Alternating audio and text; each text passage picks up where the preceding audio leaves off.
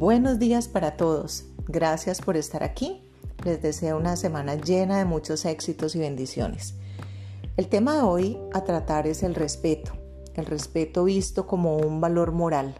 A mi juicio, uno de los más importantes del ser humano. Nosotros día a día nos estamos enfrentando a situaciones donde tenemos que estar inmersos en medio del respeto.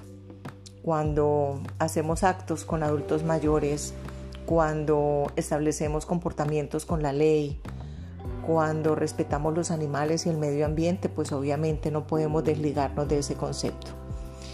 Entonces, si lo vemos desde esa óptica, entendemos que es un acto mediante el cual una persona, o sea, nosotros, tenemos consideración por otras personas o por otros seres y actuamos teniendo en cuenta nuestros intereses nuestras capacidades, nuestros miedos y nuestros sentimientos, porque siempre vamos a actuar de acuerdo al cristal con el cual nosotros observemos el mundo.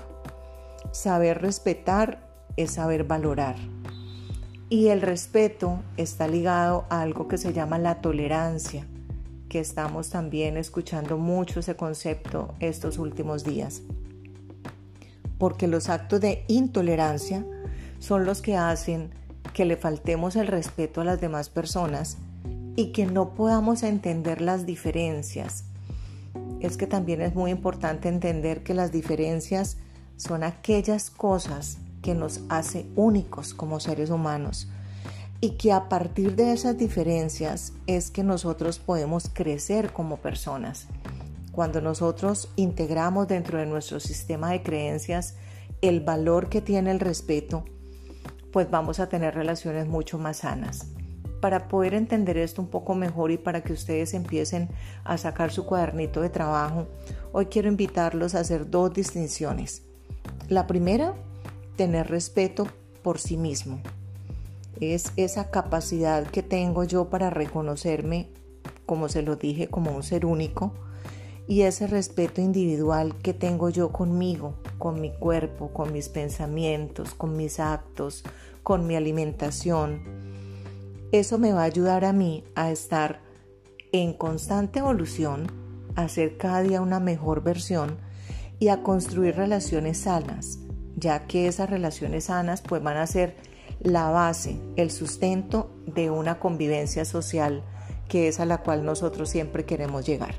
La segunda distinción que los invito a reflexionar es a respetar al otro de acuerdo a lo mismo, a como es un ser único, un ser particular, que tiene pensamientos distintos, que tiene formas de actuar diferentes, que podemos establecer puentes basados en el diálogo para poder entender puntos de vista, para poder saber por qué actúa como actúa porque reacciona de la forma que lo hace, pero siempre, siempre desde la comprensión y la tolerancia.